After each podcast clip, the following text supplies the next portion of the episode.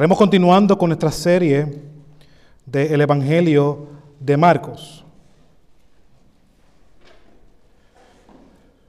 Estamos en el capítulo, Marcos capítulo 1, versículo 40 al 45. Marcos capítulo 1, versículo 40 al 45. Y por favor, hermanos, nos ponemos de pie para darle lectura a la palabra de Dios. No estamos tratando con cualquier libro. Estamos tratando con la autoritativa, inerrante y suficiente palabra de Dios. Por tanto, pongámonos de pie y leo de la nueva traducción viviente el texto y dice de la siguiente manera. Un hombre con lepra se acercó, se arrodilló ante Jesús y le suplicó que lo sanara. Si quieres, puedes sanarme y dejarme limpio, dijo. Movido a compasión, Jesús extendió la mano y lo tocó. Si quiero, dijo, queda sano. Al instante la lepra desapareció y el hombre quedó sano. Entonces Jesús lo despidió con una firme advertencia, no se lo cuentes a nadie. En cambio, preséntate ante el sacerdote y deja que te examine. Lleva contigo la ofrenda que exige la ley de Moisés, que son a, los, a los que son sanados de lepra. Eso será un testimonio público de que has quedado limpio. Pero el hombre hizo correr la voz proclamando a todos lo que había sucedido. Como resultado, grandes multitudes pronto rodearon a Jesús, de modo que ya no pudo abiertamente entrar en ninguna ciudad. Tenía que quedarse en lugares apartados. Pero aún así, gente de todas partes seguía acudiendo a él. Oremos a nuestro Señor. Padre Santo, Padre bueno, te damos gracias por tu palabra. Te damos gracias por este tiempo.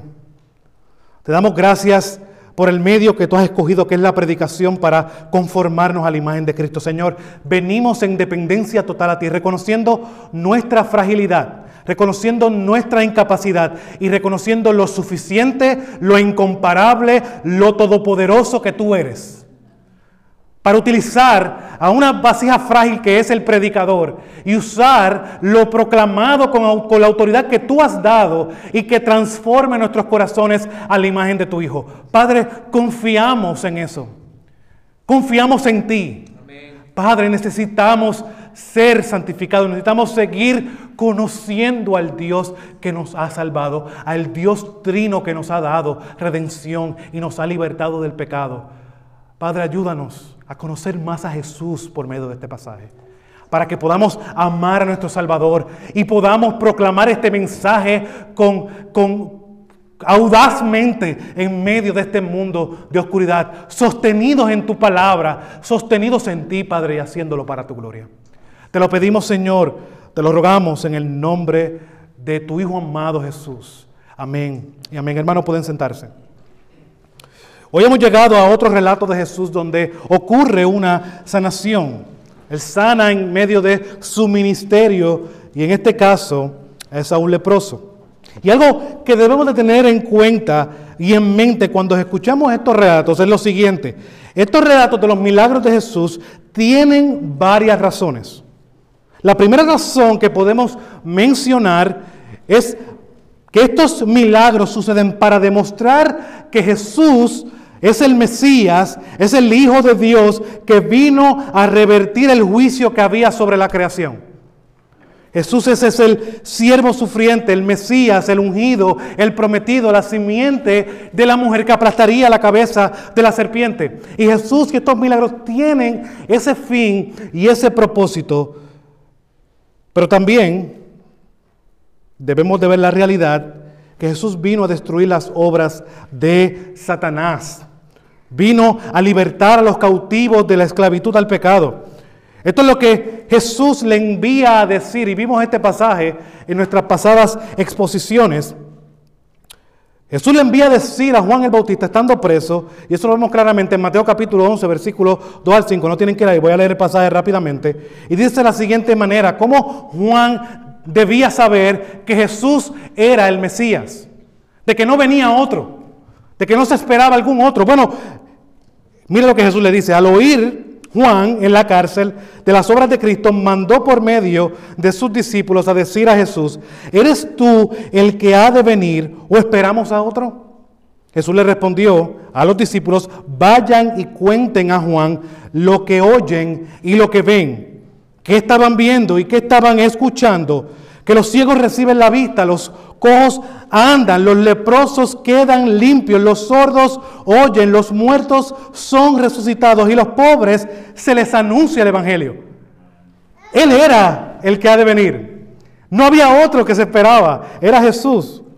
Pero otro propósito también por el cual vemos la necesidad de estos relatos de sanación, es por lo que vemos, y, lo vemos a través de todos los evangelios, es para mostrar la compasión de Cristo.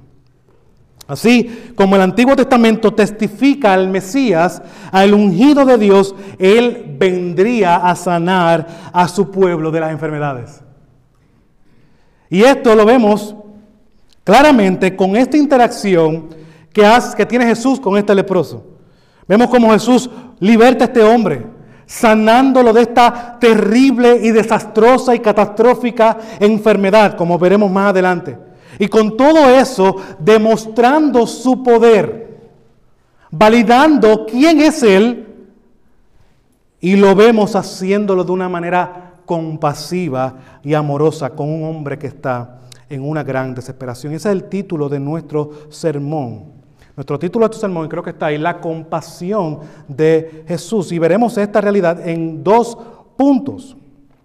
Veremos este sermón en dos puntos. Veremos este pasaje en dos puntos. Y en primer lugar veremos la situación y súplica del leproso. Y en segundo lugar veremos la compasión y el poder del Señor. Ahora vamos a nuestro primer punto, la situación y súplica del leproso. Para entender esta situación con más profundidad debemos de tener un poco de conocimiento de lo que este hombre estaba pasando. Debemos de conocer un poco de la naturaleza de esta enfermedad de la lepra y de cómo esta condición, esta enfermedad, impactaba la vida de el que contraía esta enfermedad en todas las áreas y en todos los niveles. Hermano, si había una enfermedad que tú no querías contraer era esta. Olvídate de COVID. Esto, esto sí era porque afectaba todas las áreas de la vida de la persona. Para tener un entendimiento de esta enfermedad, lo primero era que este término de lepra era usado para describir diferentes enfermedades de la piel. Y habían aproximadamente 72 enfermedades distintas de la piel que caerían bajo la sombría de la, letra, de la lepra. Esta enfermedad era una devastadora. En primer lugar, vamos a verlo desde la perspectiva física. Si alguien tenía, si tenías una erupción en la piel, de acuerdo con Levítico capítulo 13, tenías que ir a donde el sacerdote para que te examinara, para ver qué tipo de lepra tenías. Pero esta enfermedad era una agresiva que llevaba a la persona hasta perder la sensibilidad en el área afectada. Y era cuando el sacerdote veía, decía, lo declaraba puro o inmundo. Y esta enfermedad era tan agresiva como mencioné, que llevaba a perder la sensibilidad en la área afectada. En algunos casos, si la sangre no llegaba a una circulación correcta, el área podía llegar a ser amputada. Y si el sistema inmunológico no peleaba, no daba la batalla, una persona podía durar de 10 a 30 años con esta enfermedad antes de que la enfermedad le quitara la vida. Muchas veces esta enfermedad también era la causa de desfiguramientos. Además del dolor traumático, lo describe un autor, un dolor traumático que causaba. Lo interesante de esto, y cabe de notar, es que no había cura para esta enfermedad, ni tampoco había algún remedio para aliviar los síntomas.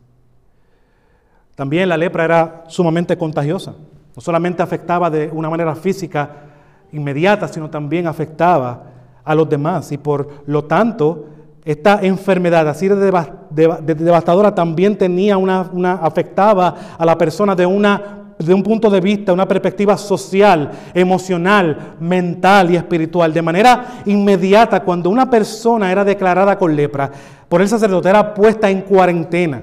Y en Levítico capítulo 13, versículo 45 al 46 vemos lo que sucedía en estas circunstancias. Dice el, versículo 45 de Levítico capítulo 13. Los que sufran de una enfermedad grave de la piel deberán rasgar su ropa, dejar su cabello sin peinar. Tienen que cubrirse la boca y gritar, impuro, impuro permanecerán eh, ceremonialmente impuros todo el tiempo que le dura esta, esta, enfermedad grave y deberán vivir aislados en un lugar fuera del campamento. ¿Qué vemos claramente que está sucediendo aquí? El Levítico capítulo 13. La persona no podía tener relaciones sociales. La persona tenía que salir fuera del campamento. La persona debía de gritar, y el gritar es cuando una persona se le acercaba, impuro e impuro, constantemente. No tenía una vida de adoración, no tenía una vida social.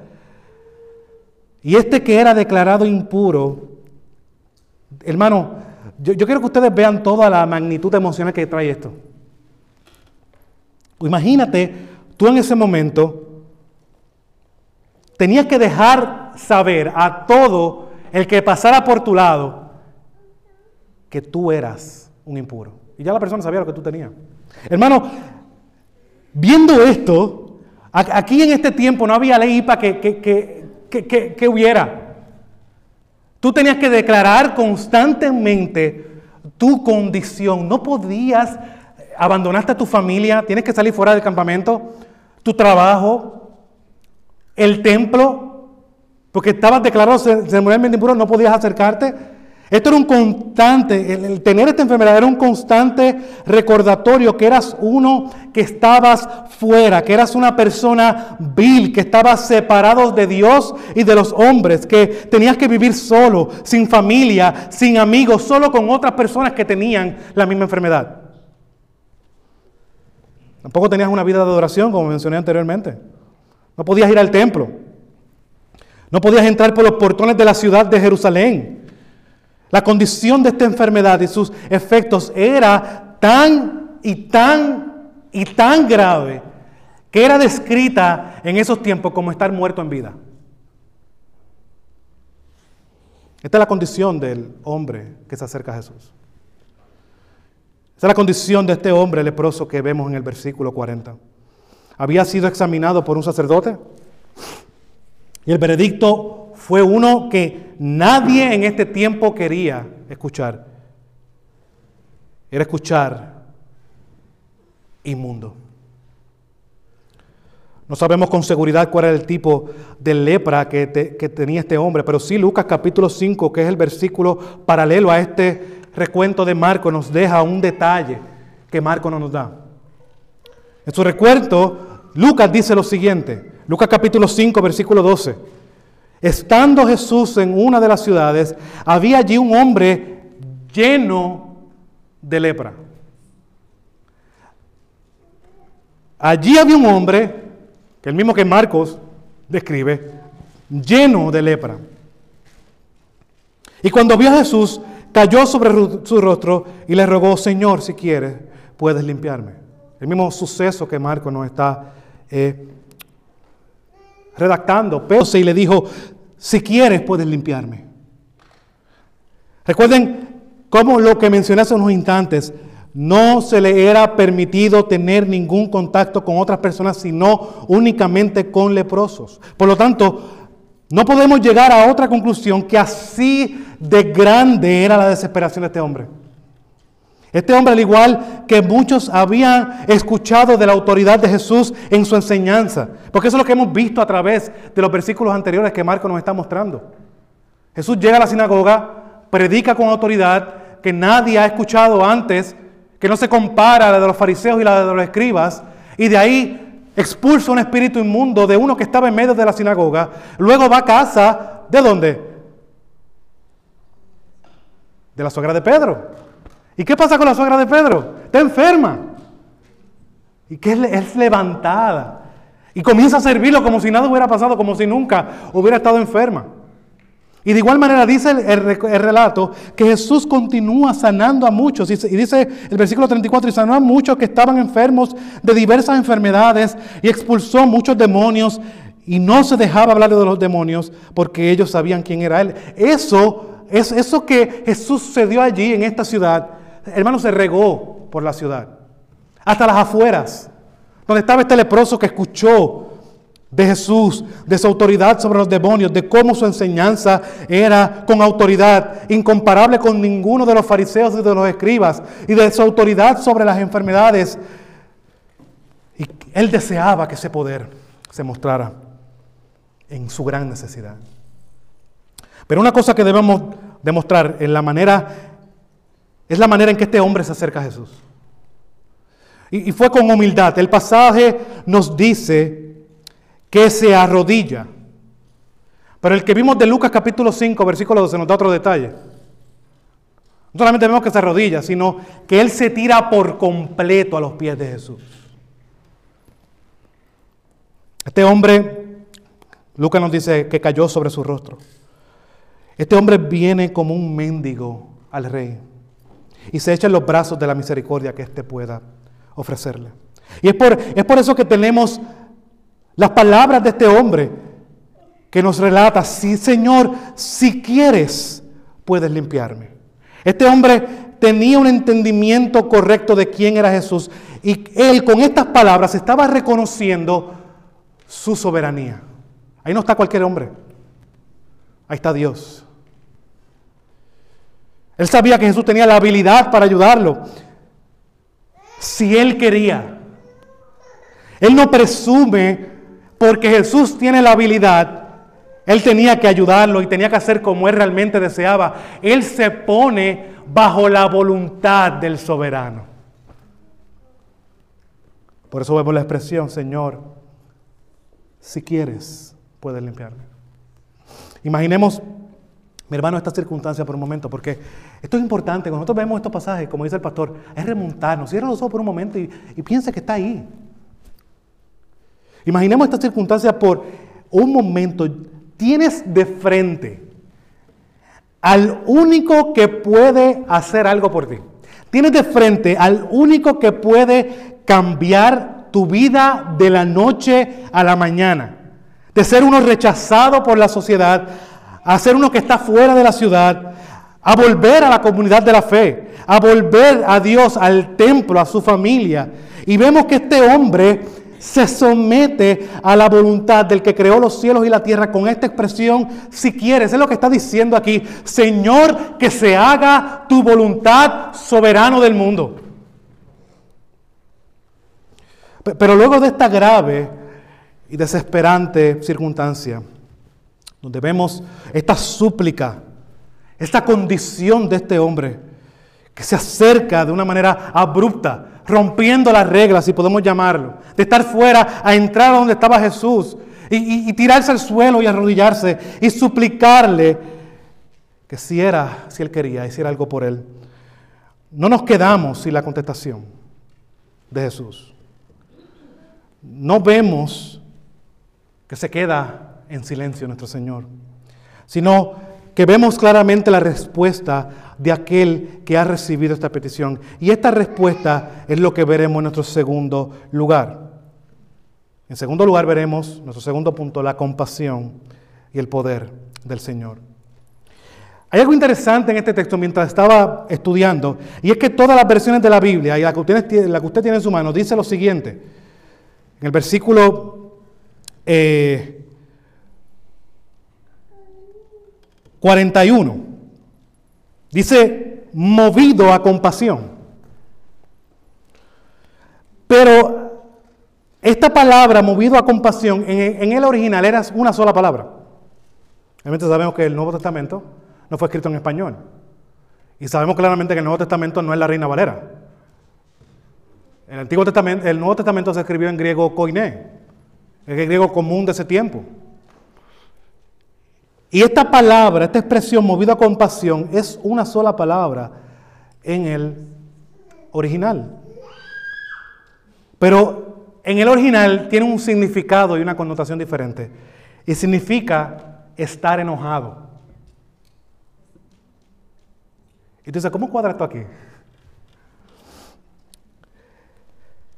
Pero si van a subir la traducción, nueva traducción viviente, en las notas al calce dice que muchos manuscritos dicen por enojo. Ahora, para entender lo que está pasando aquí, tenemos que preguntarnos por qué muchos de los manuscritos traducen esta palabra por enojo. ¿Qué tiene que ver eso aquí? ¿Qué causa el enojo de Jesús? Hermanos, viendo el contexto, voy a traer un recuento rápido. Jesús luego de ser tentado por Satanás y salir victorioso, vemos cómo se enfrenta a los poderes y a las autoridades, ejerciendo dominio sobre ellos y ejerciendo su autoridad. Vemos a Jesús proclamando un mensaje que nadie había escuchado antes.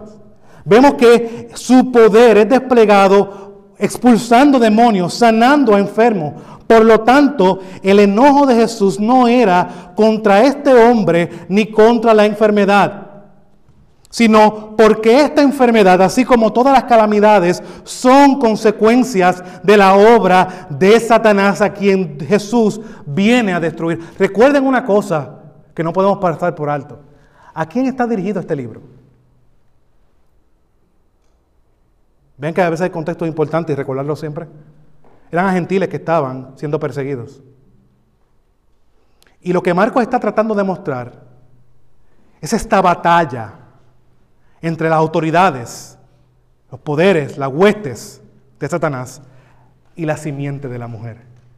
Y lo que Marcos está tratando de mostrar es como siempre la simiente de la mujer sale victorioso. Y lo que causa el enojo de Jesús es esa realidad. Este incidente es otro ejemplo del gran conflicto entre la simiente de la mujer y la simiente de la serpiente. Y esto juega un papel importante a través de todo el Evangelio y de todos los Evangelios.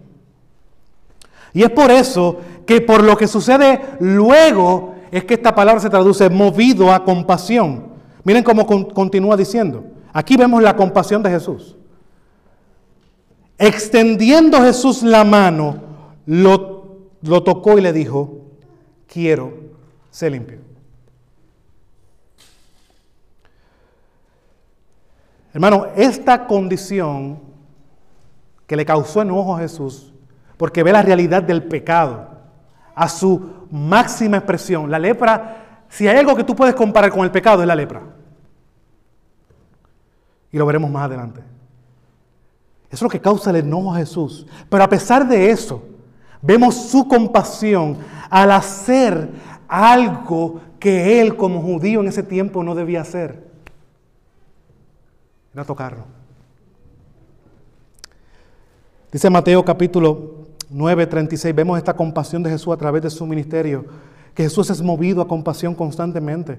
Mateo capítulo 9, versículo 36, y viendo las multitudes, tuvo compasión de ellas, porque estaban angustiadas, abatidas, como ovejas que no tienen pastor. Pero la acción de este hombre fue una que no era normal en ese momento, en ese tiempo. No era lo que se supone que pasara. No era que este hombre, siendo un leproso, se acercara a Jesús o a cualquier otra persona.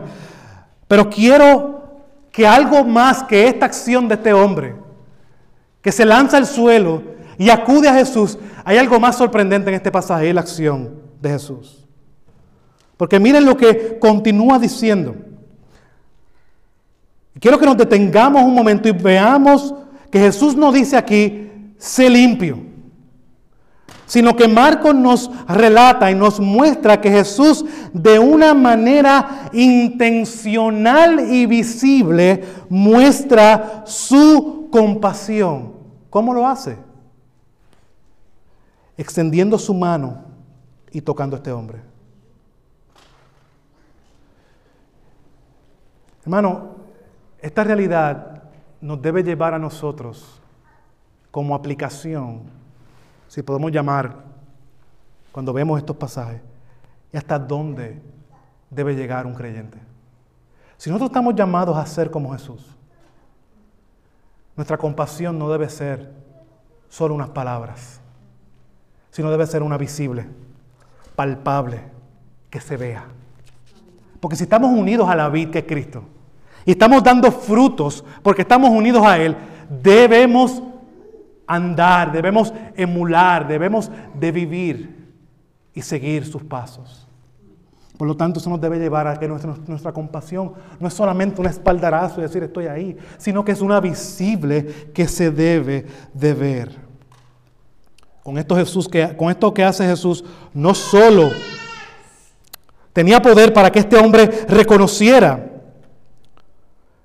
que este hombre, la realidad de que este hombre había escuchado de Jesús. Recordemos que él fue el que fue a Jesús. Él en algún momento tuvo que haber escuchado a Jesús durante este tiempo. Sino que este poder y autoridad que ha revolucionado la vida de este hombre, y Marcos lo utiliza, lo, lo menciona usando la palabra favorita a través de todo este evangelio. Y es al instante, inmediatamente. Versículo 42. Al instante la lepra lo dejó y quedó limpio. Dice el doctor Sproul sobre esto. Por la palabra de su poder curó una enfermedad por la cual no había cura conocida. Una de las aflicciones más temibles del mundo antiguo. Marco nos dice que eso se detuvo por un segundo y no, no, no, mi hermano. Al instante, él quedó limpio. Pero luego de esto vemos lo que el versículo 43 nos continúa diciendo. Entonces Jesús lo despidió enseguida amonestándole severamente. Muchos cuando leemos estos versículos a la simple vista podemos pensar que Jesús era lo que estaba diciendo era Dios. Adiós, nos vemos, te despido. No, no, no. Sino hay una gran advertencia que Jesús da a este hombre. Es como si Jesús hubiera puesto sus manos en los hombros de este hombre, le hubiera mirado fijamente a los ojos y le, y le da dos mandatos, uno positivo y uno negativo. El negativo era, no le digas nada a nadie. Esta no es la primera vez que vemos esto en el recuento de Marcos. Lo vimos en el versículo 25, no vamos a ir a esos pasajes, si quieren los apunta y los ve después. En el versículo 25 vemos que Jesús manda al espíritu inmundo a estar en silencio sobre su identidad.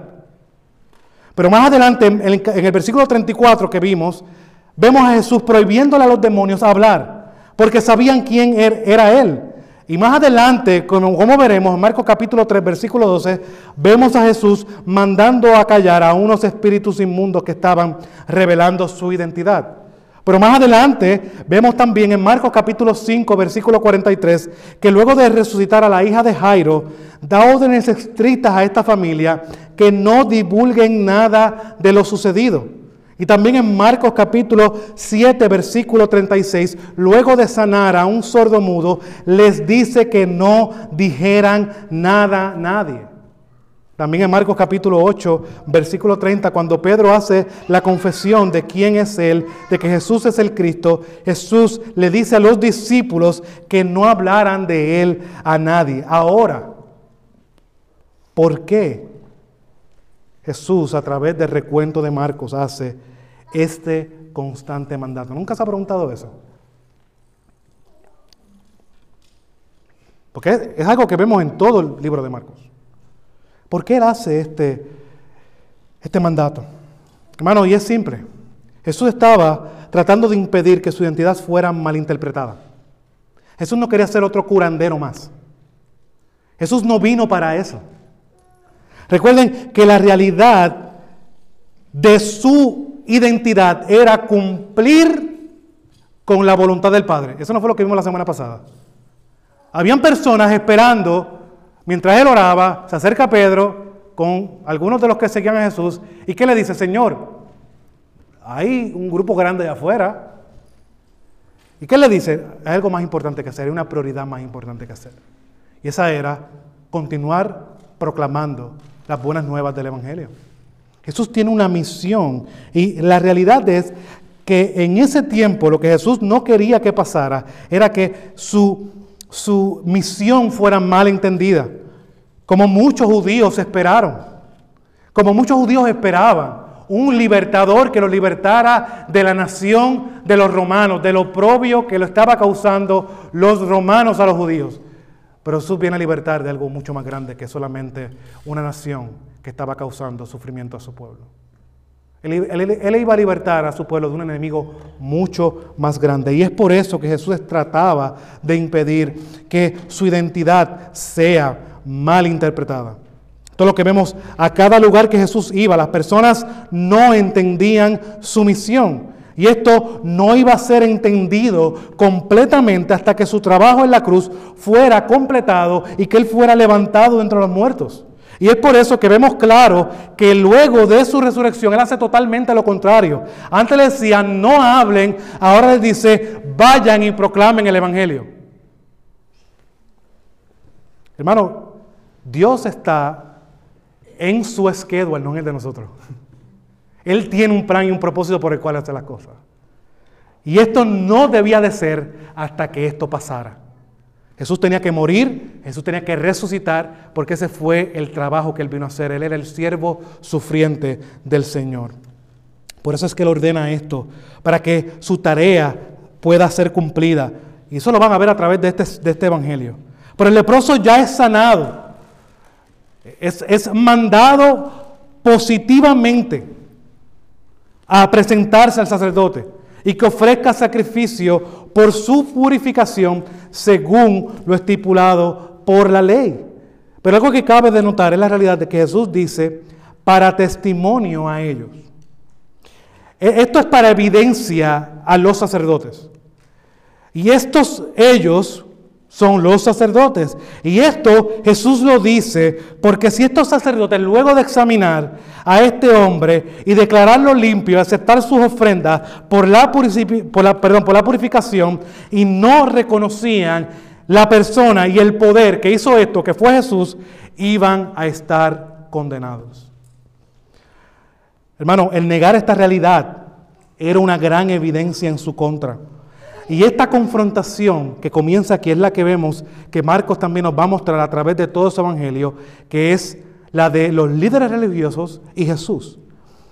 Y veremos claramente eso también durante el evangelio de Marcos. Ahora, el texto nos continúa diciendo, Marcos capítulo 1, versículo 45, pero él, en cuanto comenzó a proclamarlo abiertamente y a divulgar el hecho, a tal punto que Jesús ya no podía entrar públicamente en una ciudad, sino que quedaba fuera, en lugares despoblados.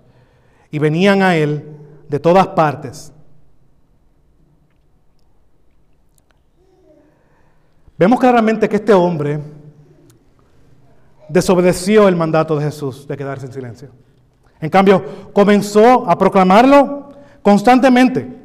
Y el resultado de esto es uno interesante y es uno que Jesús ya no podía presentarse de una manera abierta en la ciudad, no podía entrar a las ciudades, sino que debía de quedarse en lugares desolados.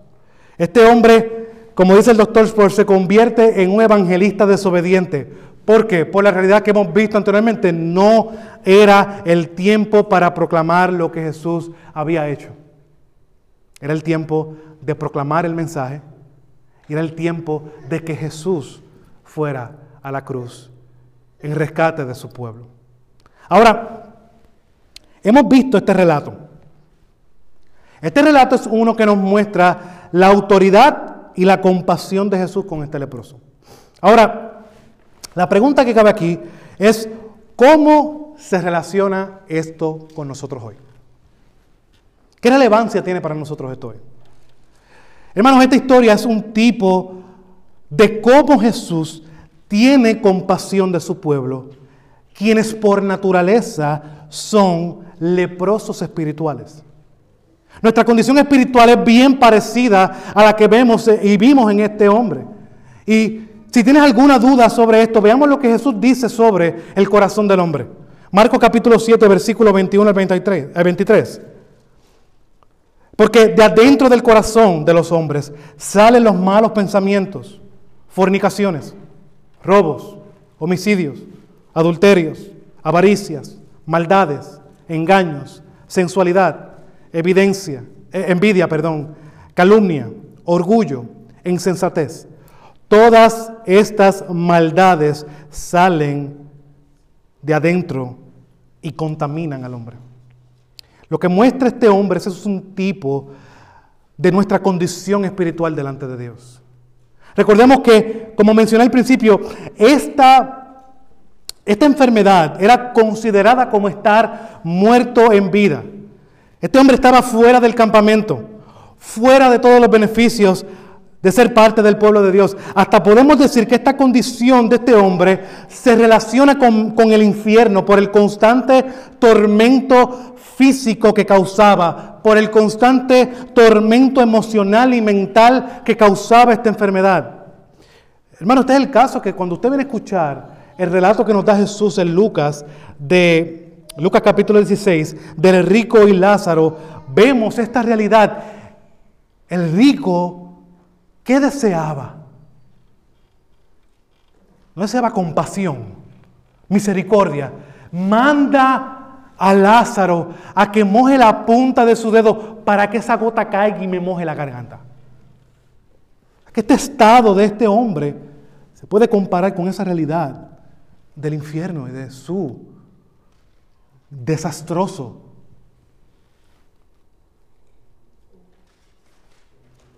Ahora, también estos pasajes y este suceso de Rico y Lázaro nos deja ver que aunque Él desea compasión y misericordia, ya es tarde.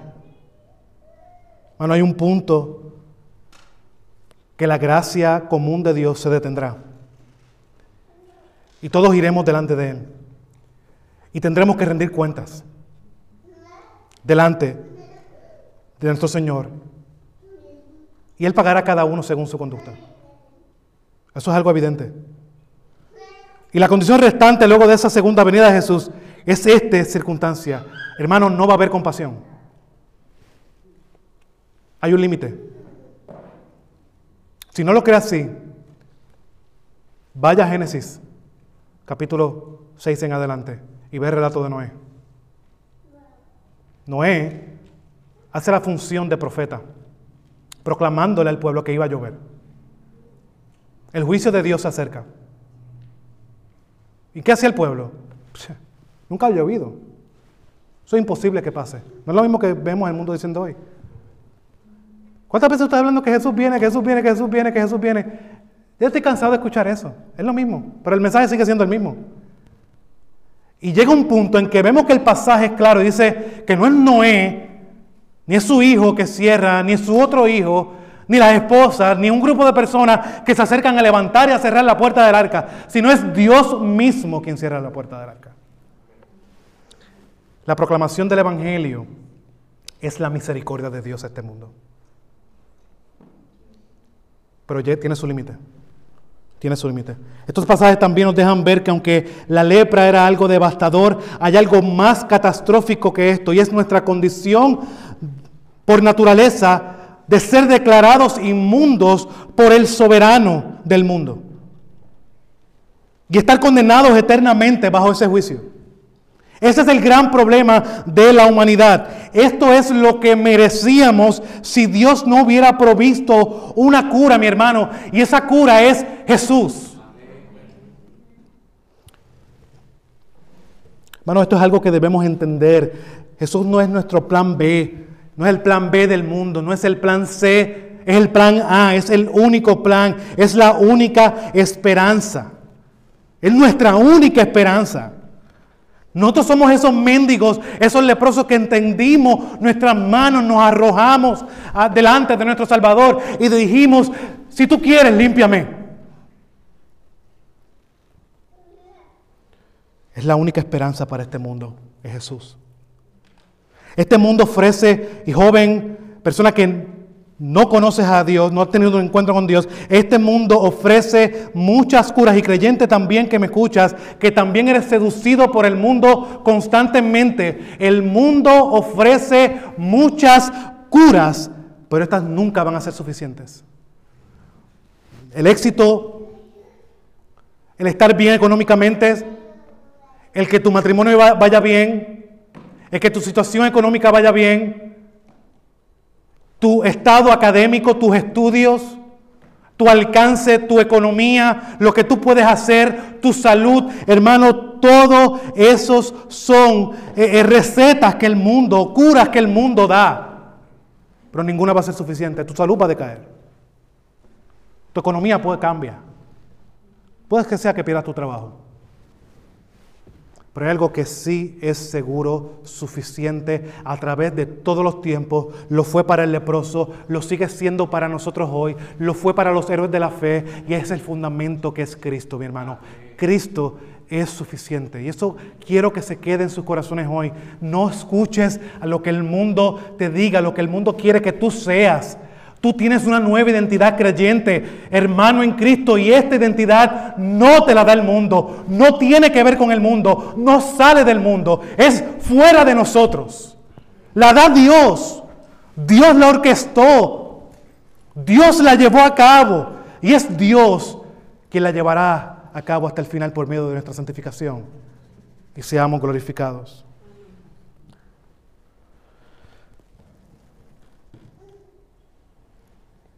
Jesús fue claro cuando dijo, yo soy el camino, la verdad y la vida. Nadie viene al Padre si no es por medio de mí. Él no dice, yo soy un camino, yo soy una verdad, yo soy una vida. No, no, él dice, yo soy el camino. Por eso la realidad de que Él es el camino, Él es la verdad, Él es la vida, es lo que vemos, lo que continúa este versículo diciendo, nadie viene al Padre si no es por medio de mí.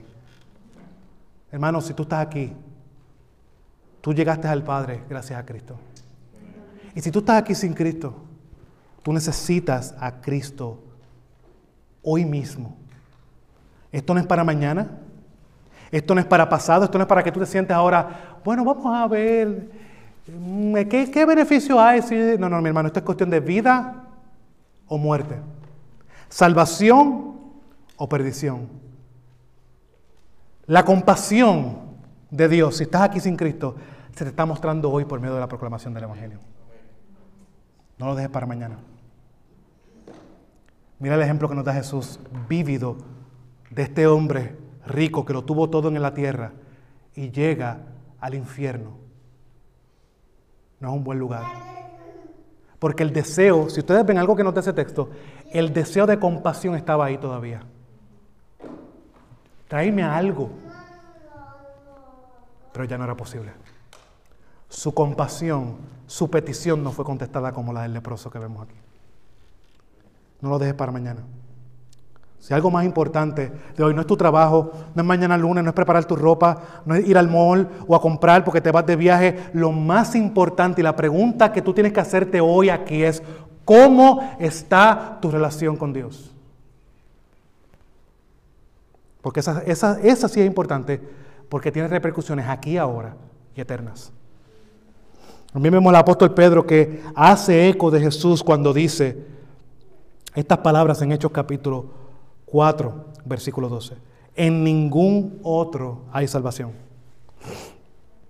Usted puede incluir lo que usted quiera. No hay ningún otro medio, no hay ninguna otra persona, no hay ninguna otra manera. En ningún otro hay salvación porque no hay otro nombre bajo el cielo dado a los hombres en el cual podamos ser salvos.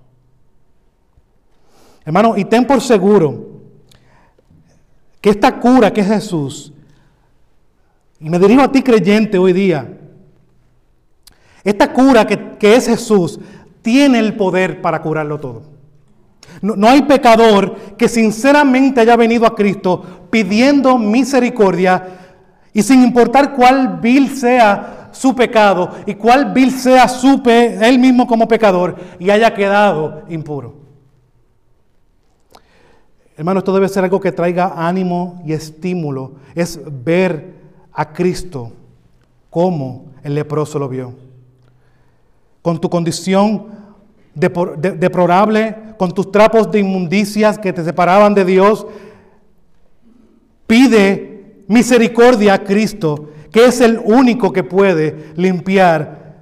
Y si lo hace, encontrarás su compasión y su misericordia. Él no te echará a un lado. Recuerda como mismo Jesús, recuerda esto en Juan capítulo 6, versículo 36 a 40.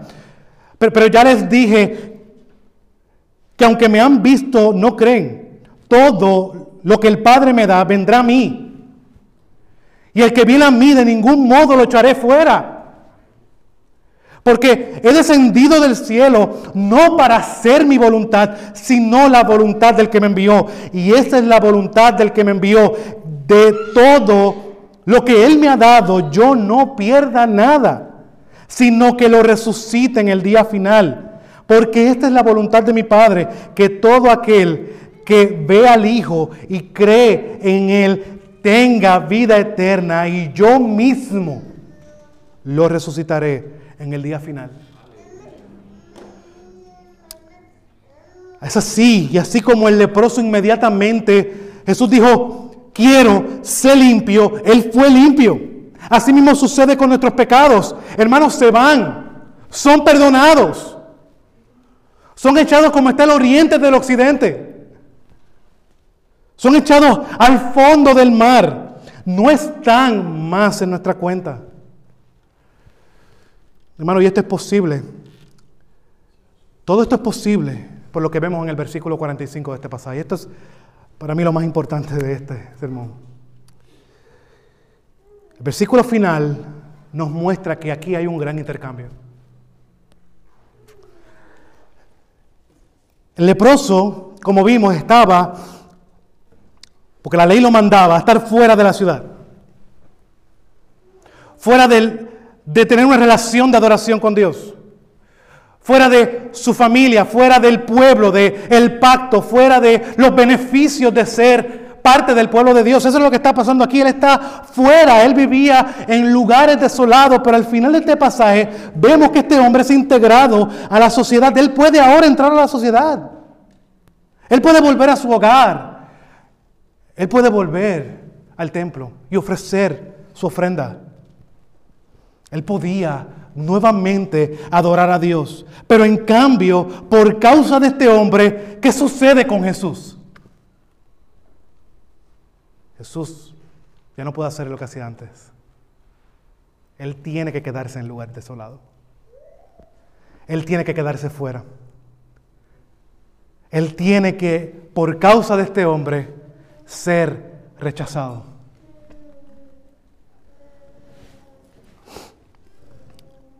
Y sin tomar en consideración que al tocar a este hombre, que es un momento de compasión, no es solamente un momento de compasión, no es solo eso, sino que apuntaba a la realidad que Jesús iba a ser tratado como el inmundo en nuestro lugar, cargando con nuestros pecados en la cruz. Eso es lo que menciona los dos de Hebreos en el capítulo 13, versículo 12. Hebreos capítulo 13, versículo 12 dice de la siguiente manera, por lo cual también Jesús, para santificar al pueblo, ¿cómo Jesús santificó a su pueblo?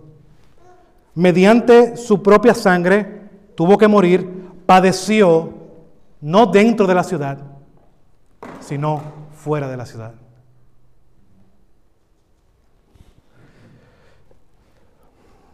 Hermano, esta, esta, es una gran ilustración del Evangelio. Jesús toma los trapos de inmundicia. Jesús toma el pecado de su pueblo como cantamos.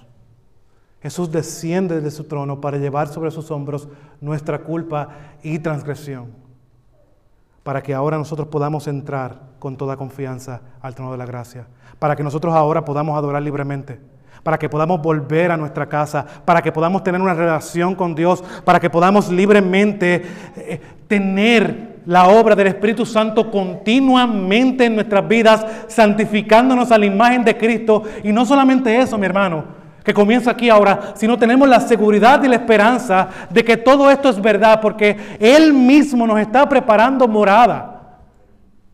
Él mismo renovará todo para su pueblo.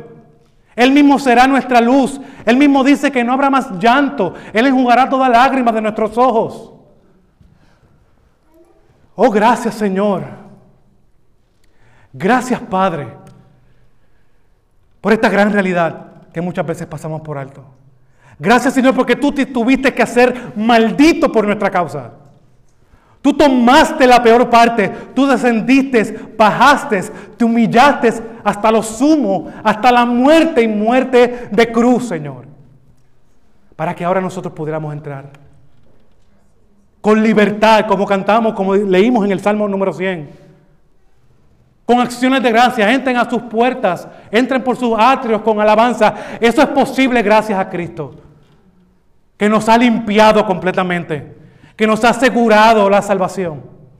Oh Padre, gracias por esa gran salvación que muchas veces somos tan pocos en meditar. Y esa es mi oración y ha sido mi oración durante toda esta serie de sermones, mi hermano, es que nosotros como creyentes conozcamos verdaderamente a Jesús. Nos deleitemos en Él, nos deleitemos en su obra. Realmente nos mueva a proclamar su evangelio. A diferencia de este hombre, este leproso que fue sanado, y se le prohíbe hablar porque no era el tiempo adecuado nosotros tenemos el privilegio de proclamar desde las azoteas las buenas nuevas de lo que Dios ha hecho en nuestras vidas y de lo que hará con todo aquel que venga en humildad, clamando misericordia y compasión, reconociendo su condición, encontrará compasión de nuestro Señor Jesús. Gracias Señor, oremos mis hermanos. Señor Padre Santo, Te doy gracias, Padre, por tu palabra. Te doy gracias porque me moviste muchas veces del miedo a hablar de este evangelio, Señor. Que era muy largo, por cuestionamientos que podemos hacernos como predicadores. Te doy gracias, Señor, que moviste mi corazón a predicarlo porque ha sido de gran bendición y de gran ánimo conocer verdaderamente a mi Salvador. Saber que mi condición era como la de este hombre, rechazado, afuera del pacto, afuera de los beneficios de ser parte de tu pueblo. Pero así una vez como ese leproso, yo escuché el Evangelio y escuché de ese Jesús. Y en arrepentimiento y fe que tú produciste, me llevó a ti, Señor. Y así nos llevó a muchos de nosotros aquí, a reconocer nuestra necesidad de este Salvador, porque estábamos totalmente imposibilitados de hacer algo por nosotros mismos, a reconocer su soberanía, a reconocer su autoridad. Oh Padre, impregna en nosotros la imagen, la obra, la vida, las características, los atributos de nuestro Salvador. Para recordar siempre que de ahí salimos nosotros. Y si estamos ahora y podemos entrar y, dirigirnos aquí a este lugar y adorar libremente, no es por lo bueno que éramos. No es por nuestro esfuerzo. No es por lo mucho que hago en la iglesia. Es porque uno tuvo compasión y misericordia de mí y se quedó afuera para que yo entrara. Gracias Señor por tu gran obra. Parece alguien aquí que no te conoce. Que seas tú obrando por medio del Espíritu Santo, trayendo convicción de pecado, de justicia y de juicio. Y esa humildad que es producida por esa convicción y que lleve a clamar por compasión a ti. Mañana es muy tarde. Hoy es el día de salvación. Padre, te ponemos nuestras vidas en tus manos como tu iglesia. Ayúdanos a conocer, amar y a vivir y a proclamar a nuestro gran Salvador. Te lo pedimos, te lo rogamos en el nombre de tu Hijo amado Jesús.